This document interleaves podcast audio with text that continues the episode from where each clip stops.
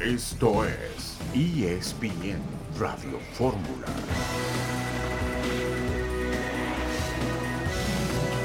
Buen martes para todos y bienvenidos a esta edición de ESPN Radio Fórmula con información mundialista de último minuto. Con gol al minuto 84, la selección de Australia acaba de vencer dos goles por uno a Emiratos Árabes Unidos. Y si usted se pregunta qué rayos me importa esto, porque es trascendente, porque se está peleando un boleto a la Copa del Mundo. Australia va a jugar ahora contra Perú en uno de los últimos dos repechajes que quedan. Eso va a pasar el día lunes. En información de la Liga MX, Jürgen Damm está en pruebas médicas con el América para firmar un contrato, se presume, de dos años, casi nula actividad en la MLS en la última temporada, pero Damm apunta para ser de las Águilas del América. Tendremos también información sobre Edinson Cavani y la posibilidad de que venga a México directamente con el equipo del Toluca. Y también Erra, ¿cómo estás? Buenas tardes. Hola, ¿cómo están? Toño, Jesus, amigos, ¿cómo están? Buenas tardes, listos para platicar de eso y mucho más aquí en ESPN Radio Fórmula. Jesus, ¿te late eso de Cavani al Toluca? ¿Lo creerías? Hola, Toño, ¿cómo estás? Eitan, qué gusto saludarte, saludarlos, amigos de ESPN Radio Fórmula. Bueno, pues por supuesto que lo creo, por supuesto que lo creo. Yo la semana pasada tuve charla con eh, alguien muy cercano a la directiva y me manifestó este deseo de que van por todas las canicas, están absolutamente convencidos en la capacidad económica del equipo de la capital mexiquense, pero específicamente de su mecenas, del licenciado Valentín Díaz Morodo, que recientemente cumplidos 83 años de edad, quiere dar un golpe sobre la mesa en el fútbol mexicano y traer a un futbolista de, de este nivel. Ya tendremos más información en los siguientes bloques. Cavani que acaba de dar un juegazo contra la selección mexicana por si había dudas de qué tan bueno es el delantero uruguayo, más allá de que parece no va a seguir en Europa o no con los mejores equipos. Bueno, ahí está lo que hizo contra la selección mexicana. Aquí estamos entonces, Eitan Jesus, quien los saluda, Toño Rodríguez, como siempre, a nombre del maestro Beto Murrieta, quien le mandamos un abrazo en información de la UEFA Nations League Italia la golpeada selección italiana que no va a estar en el Mundial de Qatar, le está ganando dos goles por cero a la selección de Hungría, corre la fecha tres, mientras la selección de Alemania al medio tiempo empata cero por cero con la selección de Inglaterra. Vamos contigo, César Caballero, a escuchar los avances informativos que nos vas a tener en minutos. Adelante. ¿Cómo estás, Toño? Qué gusto saludarte. Mucha actividad en el fútbol mexicano. Los Pumas están en Acapulco en su pretemporada y no saben qué será del futuro de Juan Ignacio Dineno. Las Águilas del América están muy cerca de cerrar a un nuevo fichaje, sin embargo, esta situación todavía está en el aire y no hay nada concreto. Mientras que en el tema de selección mexicana, las antiguas figuras del combinado nacional hablan acerca de que hay que guardar la calma en los malos momentos que atraviesa el equipo de Gerardo Martino. Toda la información más adelante adelante en ESPN Radio Fórmula. Gracias, César. En unos minutos más te, marcamos por teléfono. Mientras hablamos, Alemania ya le gana 1 por 0 a Inglaterra. Acaba de arrancar el segundo tiempo. Jonas Hoffman hace el 1 por 0 en este partido de la Nations League. Y uno de los temas que vamos a hablar es lo de Jürgen Damm al América. Antes de meternos en directo ahí, algo que, que te hace sentido para ti de repente que sin jugar en la MLS lo contrate el América. Claro que me hace sentido, pues sin jugar en el MLS trajeron a Giovanni, ¿por qué no van a traer a Jürgen Damm? Todo el sentido del mundo, no. Creo que es de esas firmas que pues mal no pueden salir porque mal ya está la cosa con Jürgen Damm, entonces no lo veo malo, la verdad, para, para el América, creo que le da profundidad, creo que es un jugador que cuando estaba en el fútbol mexicano era sólido, entonces tampoco veo, creo que tenemos que empezar a entender que el América desde hace mucho tiempo no es ese América de los grandes fichajes, entonces sí, yo no lo veo para nada, para nada mal. Wow, Jesus, nos vamos a ir en medio minuto al corte, pero primeras reacciones de esto de Dama al América. No, no, no. A ver, a ver, ¿qué necesidad tiene América de traer a jugadores que, que, no están en su mejor nivel, que no están en su mejor momento, simplemente porque Jürgen Damm estuvo en la MLS o, porque tiene un buen representante o porque fue considerado el futbolista más veloz del fútbol mexicano? No, la semana pasada ya teníamos suficiente con, con Giovanni Dos Santos. No vengan ahora con Jürgen Damm, por favor, Toño, te lo suplico. Vamos a hacer una pausa y regresamos con este tema y mucho más en ESPN Radio Fórmula.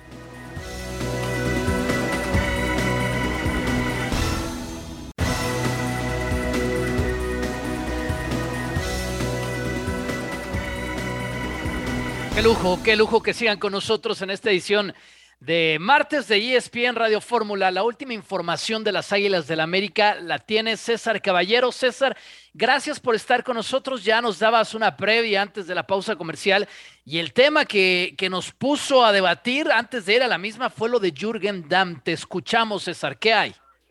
Hola, Toño, ¿cómo estás? Qué gusto saludarte. Sí, América está cerca de cerrar un nuevo fichaje, sin embargo, todavía hay un trecho de por medio para anunciarlo como jugador de las Águilas del América. Jürgen Damm ya está en la Ciudad de México, realizó las pruebas físicas, en las próximas horas se estará uniendo a la pretemporada del cuadro americanista en la Riviera Maya, pero aquí viene lo importante, él va a ir al Caribe mexicano a un periodo de prueba. Él todavía no está contratado como jugador americanista. En esta semana tiene que demostrarle al Tan Ortiz y a su cuerpo técnico que está en condiciones de jugar con el cuadro americanista luego de que no disputa un partido oficial desde noviembre de 2021. Por esta situación es que las Águilas no lo han firmado todavía, quieren verlo en el terreno de juego, quieren verlo cómo está física y futbolísticamente y es por eso que tendrá un par de semanas de pretemporada como prueba en la que tendrá que demostrar que merece estar con el equipo de Coapa en una temporada, la pasada con el equipo de Atlanta United. Larga la temporada, el calendario anual que tiene el MLS, solamente fue titular en un partido Jürgen Damm. Hay posibilidades normales de dónde pueda venir esto. Una es el representante o la gente Jürgen Damm, la otra el pedido del Tan Ortiz, la otra la directiva del América. ¿Por dónde viene para ti esto, César Caballero? Según lo que me han dicho es un poco de todo. Jürgen obviamente pues quiere salir ya del cuadro del Atlanta. Hay que decir que Jürgen eh, ya no fue tomado en cuenta por Gonzalo Pineda y por su cuerpo técnico. Él siguió presentándose en las instalaciones de Atlanta United, lo hacía con el segundo equipo y tenía la rutina de trabajo del segundo equipo. Sin embargo, por supuesto que Jürgen quiere estar de regreso en una primera división y por supuesto que le atrae mucho el nombre del cuadro americanista porque sabe perfectamente que si levanta su carrera en este equipo volverá a los reflectores y volverá a pensar en los primeros planos eh, del fútbol mexicano. De ahí también América no lo ve con malos ojos, primero porque es mexicano, no te ocupa una plaza de extranjero, segundo porque en ese extremo derecho Juan Otero simplemente ha hecho poco y nada, entonces quieren reforzar esa parte y también porque económicamente parece que Jürgen estaría dispuesto a bajar sus pretensiones y regresar al fútbol mexicano con el cuadro del América. Es un ganar-ganar para todas las partes, pero primero tiene que demostrar que está en condiciones de jugar en el América y para eso tendrá este periodo de prueba de un par de semanas. Hola César, ¿cómo estás? Buenas tardes. Eh, un equipo, un club tan importante como América, el darle oportunidad así a un futbolista que no juega desde hace más de medio año, que no fue titular en su equipo en la MLS, en el Atlanta United, eh, no, no va, no corresponde a un club de la envergadura del conjunto de Cuapa. El América no está para dar ese tipo de chances, ese tipo de oportunidades. América está para recibir a los mejores, a los que vienen en forma, a los que están comprobados en su, en su, en su aspecto físico y, en su aspecto sobre todo futbolístico. ¿No te parece que ya es una segunda chavetada? Esta me parece, como ya lo comentas, eh, si estaría siendo eh, cristalizada, si es que le parece a Fernando El Ortiz la condición física y futbolística del eh, futbolista mexicano como, como lo, escuchamos la semana pasada con Giovanni Dos Santos, que se descarta su llegada. ¿Qué le está pasando a la América actualmente? ¿Qué, están tomando los dirigentes, eh, César, si, si, tú sabes algo al respecto? Saludos, Aitán. La verdad es que sí es una situación que, que extraña en el campamento americanista, porque mientras los aficionados sueñan con un bombazo como el de Edinson Cavani como el de Luis Suárez, jugadores que están libres y que pensarían que el América cuando menos haría el esfuerzo de tratar de contratarlos, salen con este tipo de situaciones. En redes sociales ya le han cambiado el nombre como al Segundas Oportunidades FC o al Te Cumplo Tu Sueño FC, cosas que realmente te hablan de la molestia que hay en los aficionados del cuadro americanista. Ellos consideran lo mismo que tú estás diciendo, que las Águilas no están como para cumplirle los sueños a nadie. En el tema de Giovanni Dos Santos, por eso mismo es que no le han permitido reintegrarse al equipo porque simplemente es un personaje que en el tiempo que tuvo en Coapa no hizo nada, no ha hecho nada prácticamente en los últimos años de su carrera y por eso es que no le están dando la oportunidad de, llegar En el caso de Jürgen podríamos hablar de que quizá las condiciones son más favorables para que pudiera integrarse al cuadro americanista y sí podría venir a cubrir una necesidad que es la de la competencia interna con Juan Otero y con Alejandro Sendejas, pero en ese caso tienes toda la razón. América tendría que aspirar a jugadores más importantes, a jugadores de renombre, como estaban acostumbrados sus aficionados en los últimos años, eh, antes de que comenzara esta directiva encabezada por Santiago Baños. Entonces, eh, yo te doy mi opinión, yo siento que al final Jürgen va a terminar quedándose porque es un tipo eh, que de alguna manera es, servicial y las condiciones están puestas para que se quede. Vamos a ver cómo le va en estas dos semanas de prueba, pero tienes toda la razón, la afición de la América está muy molesta porque llegan este tipo de futbolistas cuando esperan a jugadores de renombre. Eh, César, nos tienes más información de la América y algunas reacciones, ¿correcto? Te escuchamos con, con más de las Águilas. Sí, el equipo americanista está haciendo su pretemporada en Playa del Carmen, están eh, trabajando a doble sesión, no lo hicieron por la mañana en el campo de golf, por la tarde habrá un poco de fútbol eh, de la mano del Tan Ortiz. Hubo reacciones eh, después de que el equipo llegara a Playa del Carmen ayer por la tarde y esto fue lo que dijeron. Está dentro de las posibilidades, no, no, la, no la voy a, a negar, pero hay otras opciones por lo cual también la directiva junto al presidente está trabajando para eso. Sobre el caso de Pablo Solari, Está dentro de los nombres, no, no lo voy a descartar, pero creo que a su tiempo todo se va a llegar a un acuerdo y se pueda tener lo más rápido posible o no. Eh, recién comienza el mercado. Eh, sabemos que esto, todos los entrenadores queremos los refuerzos lo más rápido posible, pero al ser un club tan grande y tan importante, todo, todo se atrasa un poquito porque se encarece mucho más, pero yo estoy tranquilo que la gente adecuada a esto está trabajando y van a llegar lo más rápido posible. Reacciones de El Tan Ortiz con una América que, como ya nos dice César, está haciendo pretemporada. César, estamos contigo en unos minutos más. Gracias por ahora con las Águilas del América. Vamos a hablar contigo hoy casi que todo el programa porque nos vas a tener información de los Pumas y de la selección. Así que, César, ¿algo más del América antes de cerrar?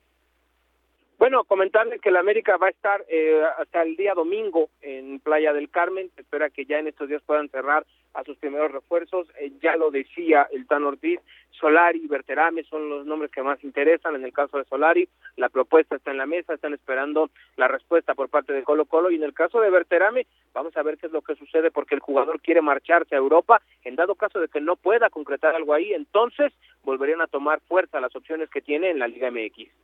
Gracias, César. En unos momentos más estamos contigo para hablar de los Pumas. A ver, Itán, ya, ya, ya, te, ya te saludaba a ti, así que vas, Itán. No, no, me encanta lo que decía César.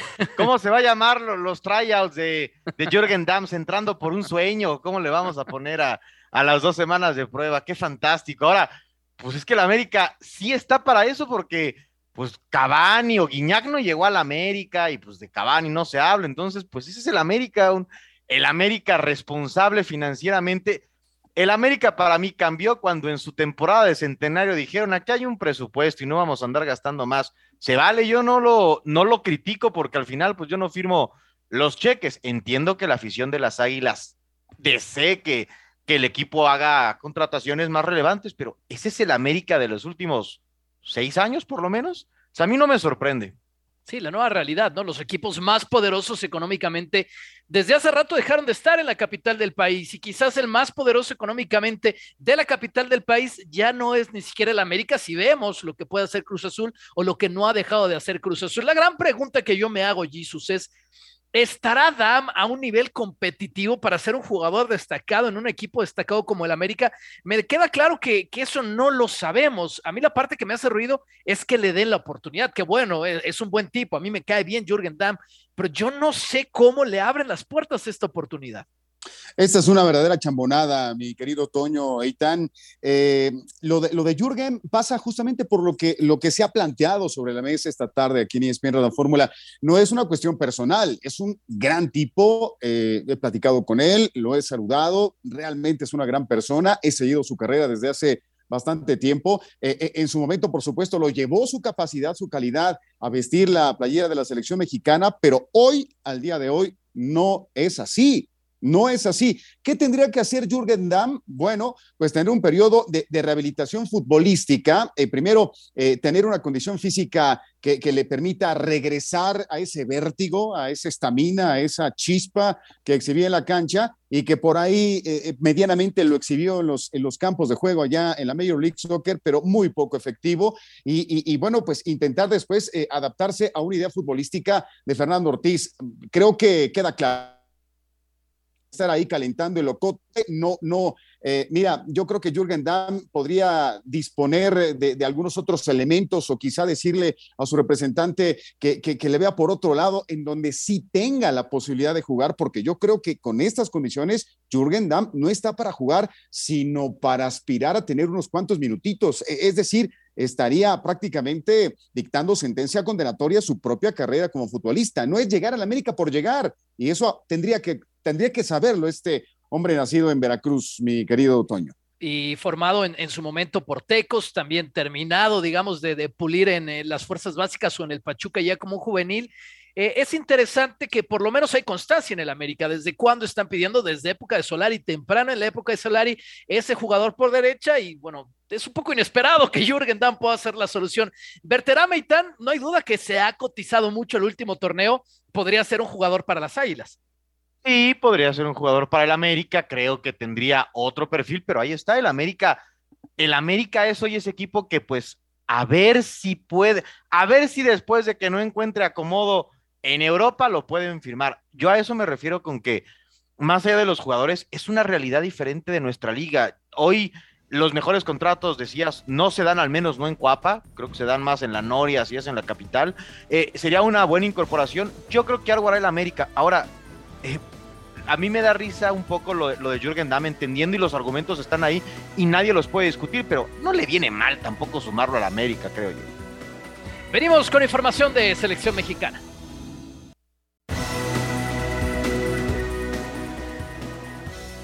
Es que el jugador no va a decidir qué es lo que se tiene que hacer. Si hay un cambio de técnico, el técnico que llegue, ¿qué nos va a garantizar? No nos puede garantizar nada, porque no es una varita mágica que venga y va a cambiar realmente todo. Que el fútbol ahorita que estamos practicando realmente no está dando y que nadie puede venir a cambiarlo rápidamente. Primeramente porque se, necesita trabajo con un técnico nuevo que llegue y es lo que menos tiene. O sea, no podemos decir que se está exagerando cuando los resultados no te respaldan. Cierto, el funcionamiento no está bien, no, no hay goles y si no hay goles puedes ganar. Es una gran selección, tiene buenos jugadores. Yo creo que es la selección que, que más jugadores en el extranjero tiene en, la historia de, de, todas las que, las que nos van a representar en, los mundiales. Pero es que yo no, yo no decido. Si tú me dices, México tiene que llevarse a lo mejor, sí. Chicharito si está en buen momento tiene que estar, sí. Pero eso ya no depende de mí, depende de lo que ellos decidan y quieran. Porque ya nos dimos cuenta que no va por la parte deportiva. Hay otra situación. Si no lo llamó cuando las eliminatorias estaban un poquito tambaleando, hoy que conseguiste el boleto, imagínate contemplando. ¿Quién nos está contemplando? El entorno no lo,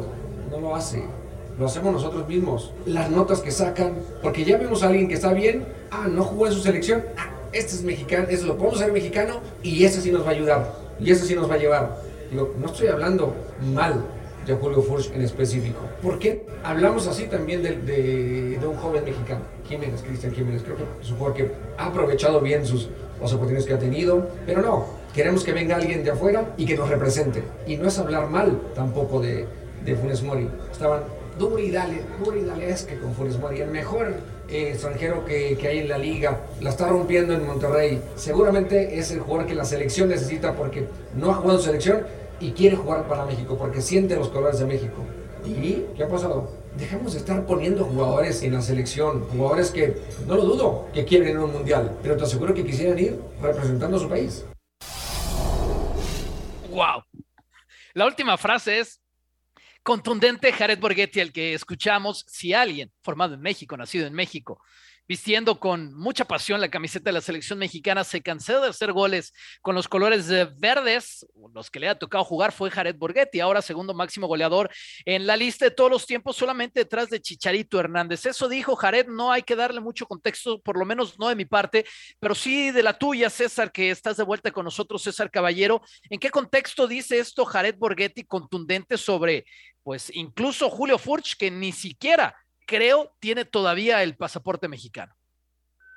¿Cómo estás, Toño? Un gusto saludarlos de nueva cuenta. Bueno, fue en el contexto de que hoy se presentó una marca de relojes como nuevo socio patrocinador de la selección mexicana de cara a lo que será la Copa del Mundo. Al finalizar hubo la oportunidad de platicar con Jared. Se le preguntó primero por la falta de gol que hay en la selección. Él hablaba de que sí los delanteros no están bien, pero que también el funcionamiento no te da como para pensar en que haya muchos goleadores. Después le preguntamos sobre Chicharito, él fue claro al decir que tiene que volver, pero que sería un duro golpe para el grupo que consiguió el boleto al Mundial y que Chicharo, bueno, simplemente vendría a subirse a la Copa del Mundo. Y el tercero, el contexto quizás más importante, se le preguntó sobre la posibilidad de que Furch pudiera venir a selección mexicana, tomando en cuenta que el delantero del Atlas en algunas ocasiones ya expresó su deseo de estar eh, con la camiseta verde y fue ahí cuando dijo Jared que bueno los naturalizados no han marcado diferencia que Rogelio Funes Mori desde que llegó no ha hecho eh, la diferencia en el cuadro que dirige Gerardo Martino y que él prefiere que se le dé continuidad a los delanteros jóvenes como Santiago Jiménez.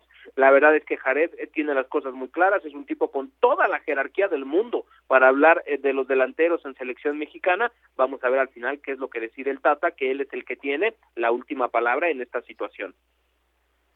Nuevamente, César, te saludo. Oye, pues a nivel de mercadotecnia, la selección mexicana está en el top five, con el top three, eh, una de las mejores selecciones que comercializa sus productos.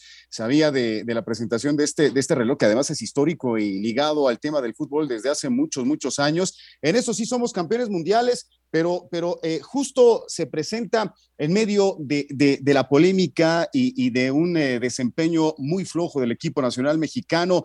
Eh, dentro de la charla que tuviste con Jared Borgetti, el de Culiacancito, Sinaloa, comentaste algo respecto a Johan Vázquez, que, que, que, bueno, pues tuvo una gran campaña, que se habla de una lesión que por ahí parece ser no lo es tanto. ¿Qué, qué, qué, qué platicaste de esto con él o, o no, César, respecto a Johan Vázquez, que sí me preocupa, porque él es de los que sí están jugando del viejo continente, pero acá no lo pelan, ¿eh?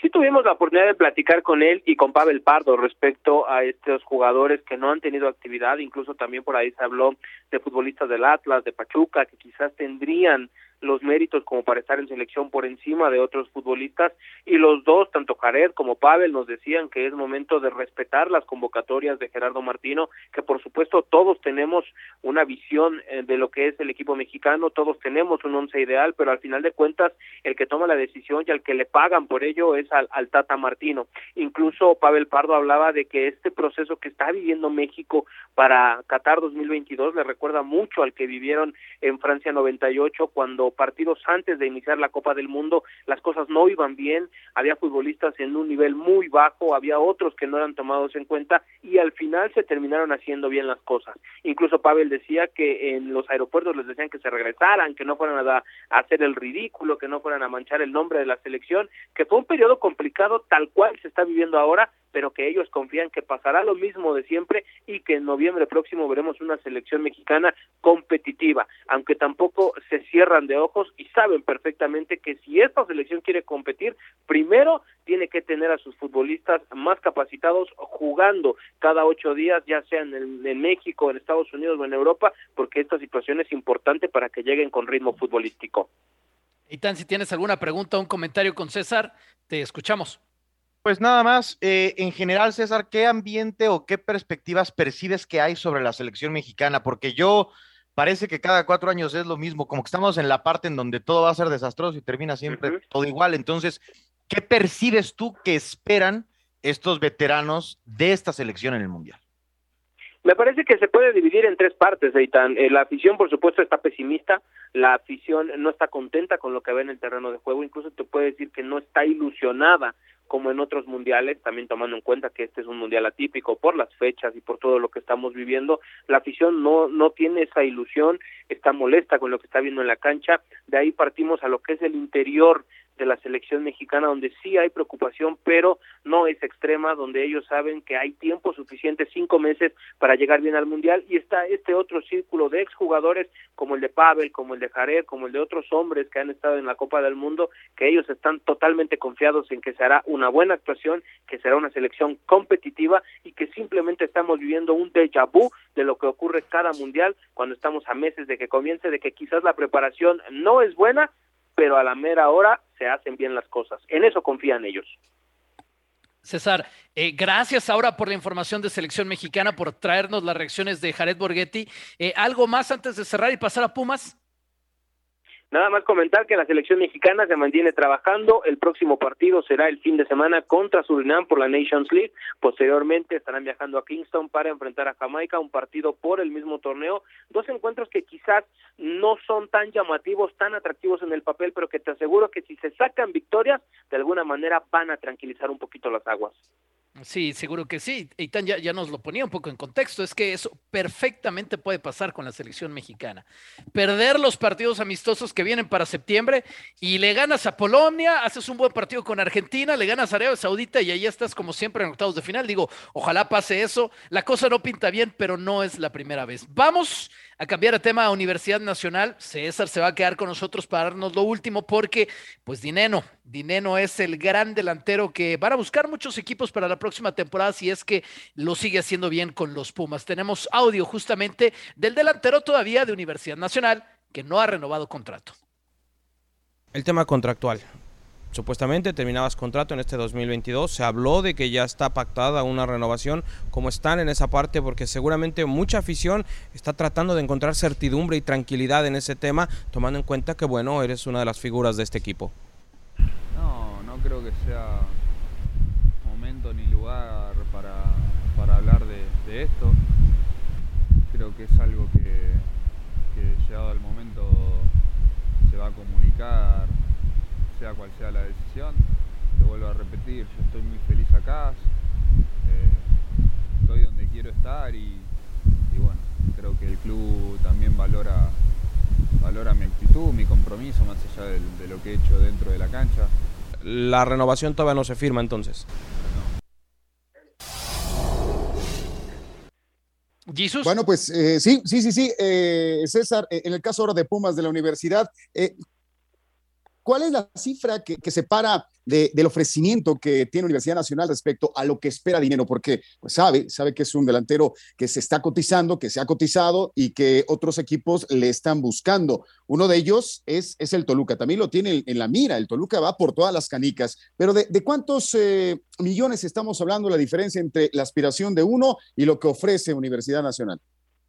¿Cómo estás, Jesus? Qué gusto saludarte. Bueno, te puedo decir que ya eh, es una situación que han venido trabajando desde hace varios meses, tanto Pumas como Dineno, el tema de poder renovar.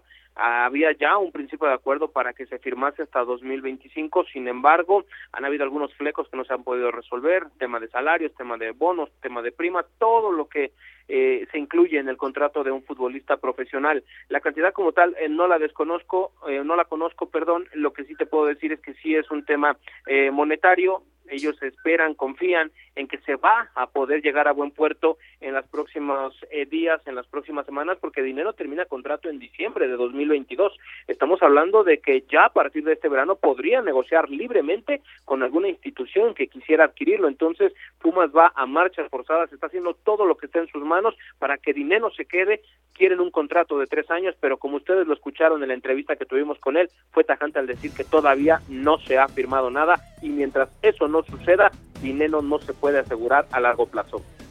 César, no nos despedimos, regresamos contigo después de la pausa si nos permites para cerrar el tema de los Pumas y qué va a pasar con dinero.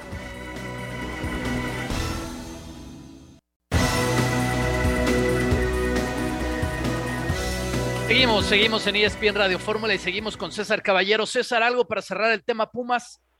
Bueno, el cuadro de los Pumas de la universidad hoy tuvieron su primer eh, partido amistoso de cara a lo que será el próximo torneo. Se enfrentaron a los Pumas Tabasco allá en Acapulco. Un encuentro que tuvo dos tiempos de 30 minutos donde Andrés Lidini pudo ver a todos sus futbolistas. Ya llegó el último refuerzo que cerraron, que fue Adrián Aldrete, ya se incorporó al trabajo del cuadro universitario y están también muy cerca de cerrar a Gustavo del Prete. Lo que me dicen es que han ofertado cuatro millones de dólares por el media punta argentino. Están algunos detalles de poder concretar la contratación del jugador de Estudiantes de La Plata, pero como ya sabemos, hasta que no esté anunciado, todo puede suceder. César, muchísimas gracias. Hoy sí que ha sido todo el programa con nosotros, con información de muchísimos frentes. Un abrazo, César, gracias. Un gusto, que estén muy bien. Buena tarde. Está con nosotros ahora René Tobar, el director de ESPN Digital México, con el tema de Edinson Cavani. Y ya te quiero dejar con él, Jesus, pero quiero tomar egoístamente la primera pregunta para saber llanamente, René, de qué se trata el tema Cavani Toluca. ¿Qué tal? ¿Cómo estás? Muy buenas tardes. Eh, un saludo a toda la mesa. Sí, bueno, esto es muy sencillo. Desde ayer comenzó un rumor en el sentido de que Edinson Cavani, uruguayo, eh, pues delantero seleccionado nacional del conjunto Charrúa, interesaba al equipo de Toluca y lo que ayer fue un rumor, eh, tuvimos hoy la oportunidad de hablar con gente que está en la negociación y estas personas me aceptaron que efectivamente Toluca es el candidato, digamos que en México es el candidato más serio que ha puesto ya una oferta sobre la mesa de Edinson Cavani. Las posibilidades, como me dijo esta, esta fuente, son eh, pues realmente mm, escasas porque Cavani está pensando más en este momento en jugar en Europa. Eh, por supuesto que escucha la oferta de los Diablos Rojos del Toluca, puso oído a lo que eh, la Liga MX en este caso está buscando con este tipo de jugadores, pero en este momento ratifico eh, la idea de Cavani es jugar en Europa porque obviamente tiene otras opciones. Y si a eso le sumamos, compañeros, Edinson Cavani tiene un sueldo eh, de 8 millones de dólares anuales, esto todavía es una losa más pesada para el equipo de Lucas en, el tema económico. Sé que de alguna forma van a extender la chequera, sin embargo, esto no quiere decir que eh, se paguen ese tipo de cantidades en la Liga MX. Realmente, si se trajera a Cavani, créanme que rompería el mercado, compañero. Hola René, ¿cómo estás? Eh, efectivamente, esto, esto es completamente cierto. De hecho, estuve ahí el lunes en fútbol picante, pero no me entendieron mis compañeros. Yo les dije podía venir una bomba del infierno, porque tenía la semana pasada pláticas con a través de su hermano. Su hermano es quien de estas charlas y, bueno, se, le ha ofrecido ser el director del proyecto del Toluca para las siguientes campañas, para los siguientes torneos. Se le ha hablado de lo que significa Toluca de los uruguayos que han pasado por el equipo de la capital del Estado de México, que han sido brillantes, que han sido campeones desde la década de los y a, negociadores encontrar diversos, diversos frentes para convencer a Cavani. Se sabe, y esto es real y es lógico, de que es muy complicado de que se pueda aceptar una propuesta que no sea Europa o que no sea la MLS, de que el mercado mexicano quizá no sea tan atractivo para jugadores como que hay disposición económica, le existe recientemente Valentín Díaz Morodo, el dueño del equipo cumplió 83 años y está realmente dispuesto a dar una cantidad muy importante de dinero para tener un jugador de este nivel al Deportivo Toluca. Sí, correcto, como, como, como bien lo señalas, el tema económico no es ningún problema para el Toluca y realmente yo sí creo que eh, este tipo de jugadores vendrían con, la verdad, sueldo, este es un sueldo que, eh, la verdad que evidentemente ningún jugador en México lo gana, pero también le daría mucho realce a esta liga que le hace mucha falta, ¿no creen? Sí, bueno, claro. definitivamente, sí, sería un bombazo. Seguimos hablando con René Tobar, el director de ESPN Digital México. Eitan, si tienes alguna pregunta o comentario de esto que llama mucho la atención. Eh, preguntarte, eh, bueno, preguntarles a ambos, porque sé que Jesus también está pendiente. ¿Otro equipo de México podría competir o si Cavani llega al fútbol mexicano es con Toluca o con nadie más? Mira, saludos Aitán. La realidad es que eh, eh, a mí, a mí una, una fuente muy eh, veraz de, de en, este caso de Bravos de Ciudad Juárez, me comentó que fue ofrecido incluso en su momento a algunos clubes. Cuando este personaje que con el que tuve la oportunidad de platicar me dijo o preguntó cuál era la cantidad por la que Cavani vendría a México, insisto, por eso sé de buena fuente la cantidad que, que, percibiría Cavani en caso de que llegara al balompié mexicano. Eh, le dijeron 8 millones de dólares. Por supuesto que Bravos dijo que no, eso no lo pago, pero bueno, ni vendiendo dos, tres jugadores, no lo no podría, no estamos a ese nivel para pagar los 8 millones de dólares. Seguramente fue ofrecido a otros equipos, equipos evidentemente con un potencial económico más alto de los que yo te estoy mencionando, seguramente Monterrey, seguramente América, pero yo lo preguntaba hace poco en un, en un Twitter, quién paga esas cantidades en México, quizá en otros lados, y no es que no se tenga, no es que no se tenga, el tema es que tanto se ha acusado, tanto se habla de la inflación en el fútbol mexicano, que este tipo de, de, contrataciones, de fichajes para la Liga MX, lo único que harían sería todavía aumentar más esa inflación que tenemos en México. Por ejemplo, les pongo el caso que me platicaba justo la gente de, de, de, este equipo, o sea, Henry Martin eh, de América, 6 millones de dólares lo estaban ofreciendo. Es una cantidad muy elevada para el fútbol mexicano. Ah, en, en, relación, por ejemplo, a un, te les cuento, con un machis que vale 2.3 millones de dólares. Es una diferencia de 3 millones de dólares y eso es lo que muchas veces los propios equipos no quieren ya pagar tanto dinero porque de verdad los números que se manejan en México solamente en unas en, pocas partes del mundo. Esa es una realidad y creo que todo el mercado internacional no está para pagar este, esas cantidades que se manejan en nuestro país. Wow, me sorprende eso de los 6 millones por, Henry Martín. Jesus, ¿algo más que, quieras comentar con René de, del Toluca, de Cavani? Se está reforzando bien el equipo, me da la impresión. Sí, sí, al parecer hay un par de, refuerzos más eh, que se está a la espera de ellos. Uno, es Carlos González, el cocolizo que, como que se está, haciendo del rogar en venir a la capital del Estado de México. Pero miren, en, el, caso, caso de Cavani es, muy seria la propuesta y, eh, están tan dolidos estamos tan dolidos, porque yo lo he dicho, lo, he plasmado, soy aficionado al Deportivo Toluca desde que era niño, desde que tengo uso de razón, eh, se, ha eh, despedazado tanto el prestigio de este club que están ahora decididos totalmente, porque además se pusieron eh, la soga en el cuello, por decirlo así, muy, muy alegóricamente, tanto directivos como cuerpo técnico. Si no funciona el Toluca en los próximos seis meses, si no se queda en los primeros cuatro lugares y se llega a una final de liga, entonces se van a ir ellos, sin que se los pida nadie, estarían retirándose. Por eso la apuesta de, tener estas, ¿no? de estas. No, no creo que se vayan, no, no creo que se vayan tan, tan rápido. Si es que cumplen con esta promesa de estar en los primeros cuatro lugares y llegar a una gran final, es muy complicado, ¿eh? Pero, pero ya ellos pusieron el, listón muy alto y tendrán que cumplir, ¿eh? Tendrán que cumplir. Y, sobre todo, ah, porque, perdón, eh, Jesus nada más, eh, sobre todo Jesus porque le están poniendo los nombres a Ambris, ese es el tema, ¿no? La poca confianza que había la temporada pasada, hoy le están poniendo los nombres justo para que el equipo funcione a, a la idea y al gusto del propio Ambris. No hay pretextos, como bien lo dice Jesus, y yo también lo sé de muy buena fuente, no hay mañana para Toluca. Y sí, la gente está muy dolida, quieren a Cavani, eso es un hecho, eso, eso no es una mentira, no es una volada como le decimos en la jerga periodística, pero la verdad es que está complicadísimo. René, algo más a lo que le tendremos que poner especial atención esta tarde de martes en el contenido siempre interesante y a la vanguardia que, tienen en espn.com.mx que tenemos. Te agradezco la, oportunidad, eh, Toño, la vitrina que me estás dando. Claro, hay muy buena información. Está el tema, obviamente, de DAM. Eh, yo sé, hablé con gente muy cercana a la América y me aseguraron que si pasa los exámenes médicos, prácticamente eh, DAM está será contratado por, por el equipo América y tenemos una, una entrevista muy interesante, de verdad se la recomiendo mucho, con Hans Westerhoff. Hans Westerhoff lanzó una frase que me parece que va a retratar o retrata muy bien la situación de los entrenadores en México. Fíjense esta frase, compañeros. En México entrenan como si fuera Champions, pero tienen todas las ideas arcaicas de hace 20 años. O sea, aguas porque este entrenador le sabe muy bien al fútbol europeo y da una frase que me pareció, la verdad, muy pues no sé si atinada, pero, pero creo que sí desnuda muy bien la situación de los entrenadores en México. Quieren dirigir como si fuera una Champions, pero están muy atrasados en las fórmulas y en las formas para tener a sus equipos a un nivel superior. René Tobar, muchísimas gracias por venir con nosotros esta tarde de ESPN Radio Fórmula, como siempre. La sección, se la recomiendo muchísimo, de fútbol de estufa, la más actualizada que van a encontrar está en espn.com.mx. Un abrazo, René, gracias.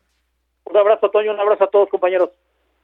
Vamos a seguir con información en el show de la UEFA Nations League. La selección de Inglaterra le empató no de último minuto en un sentido literal, pero sí al minuto 88 Alemania. Harry Kane anotó al minuto 88. Antes Hoffman había anotado para los alemanes, así que ese partido termina uno por uno. Italia termina ganándole dos goles por uno a la selección de Hungría. Los tres goles fueron italianos porque Mancini hizo gol en propia puerta. Antes los italianos se habían puesto en ventaja 2 a 0, 2 a 0 perdón, Nicolo Varela y Lorenzo Pellegrini y es la información más destacada al momento de la UEFA Nations League.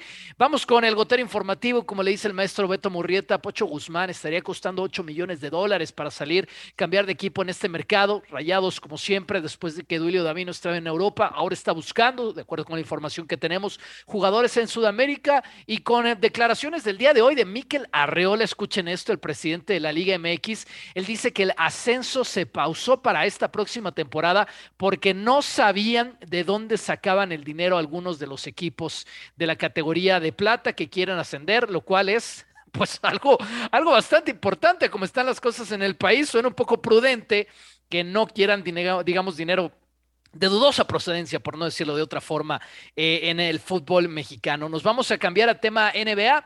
Sebastián Martínez Christensen es eh, parte de nuestro gran equipo de transmisiones, todas las finales, todos los partidos de las finales los tenemos para ESPN Deportes, también en América Latina. Sebas está con nosotros desde Boston. Ya ha viajado suficiente a lo largo de los horarios de la Unión Americana, pero esto todavía no termina. Sebas, adelante. Hoy pudiste platicar de primera mano con un jugador de los Celtics.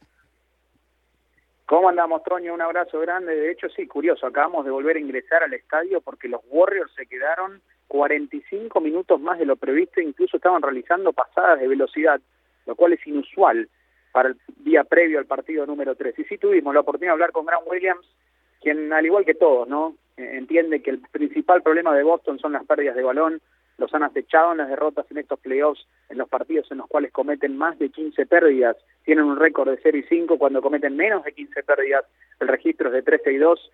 ¿Cómo limitar las pérdidas? Bueno, tomando decisiones más inteligentes, sobre todas las cosas, dejar pasar buenos tiros para buscar el tiro excelente y a la vez teniendo espacios más eficientes a la ofensiva, todos puntos de énfasis para los Celtics, dejar al juego número 3 que podrán disfrutar el día de mañana por las distintas plataformas de ESPN. La serie empatada a uno. Adelante, Itán.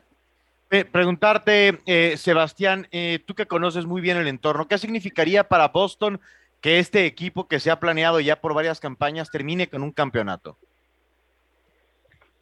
Sería increíble, Itán. Número uno, serían la franquicia más ganadora en la historia de la NBA. Allí estarán todos los titulares si eso sucede. Título número 18 de la franquicia es el que están buscando, por ahora igualados con los Lakers con 17 títulos cada uno.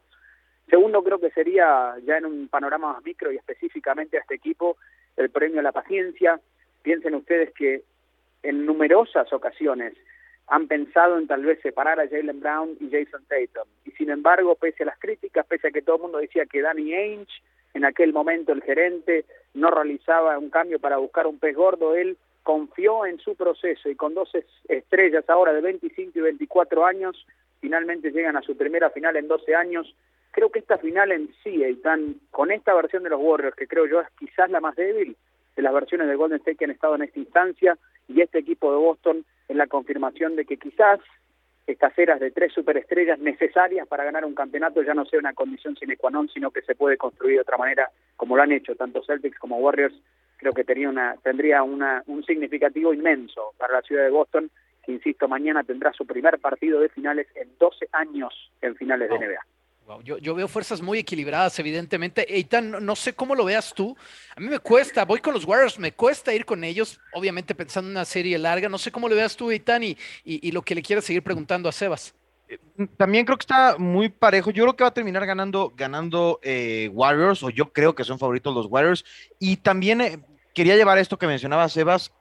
Si lo habíamos comentado en alguna transmisión, Toño, si crees, Sebas, que si lo gana Boston, se puede dar un un giro a esta filosofía de construir super equipos para pelear por campeonatos y regresar a tratar de desarrollar a equipos campeones en casa.